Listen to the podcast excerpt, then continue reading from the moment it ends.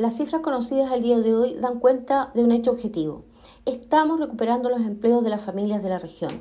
especialmente en las áreas más afectadas por la pandemia, como han sido el turismo, la gastronomía, el comercio y la construcción.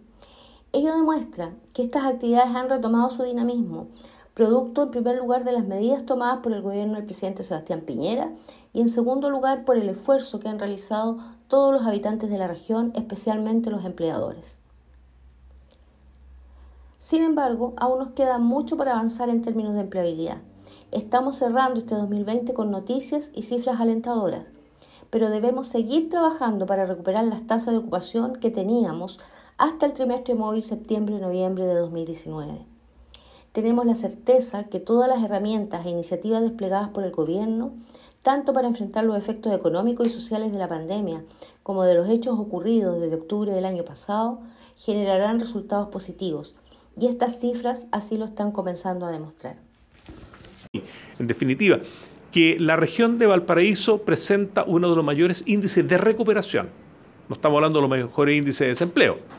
Lo que nos llena de orgullo y de optimismo, pero no nos deja tranquilos, porque efectivamente, ¿no es cierto?, la utilización del subsidio hoy día, a fin de año, está alrededor de 22.000 personas, 22.000 hogares que han recuperado su empleo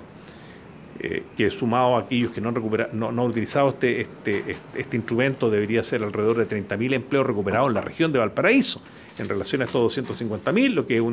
una baja importante en los indicadores de desempleo, pero todavía nos queda enero, febrero y marzo, que deberían ser importantes siempre y cuando siempre y cuando la gente cuide este patrimonio que ha logrado en este tiempo.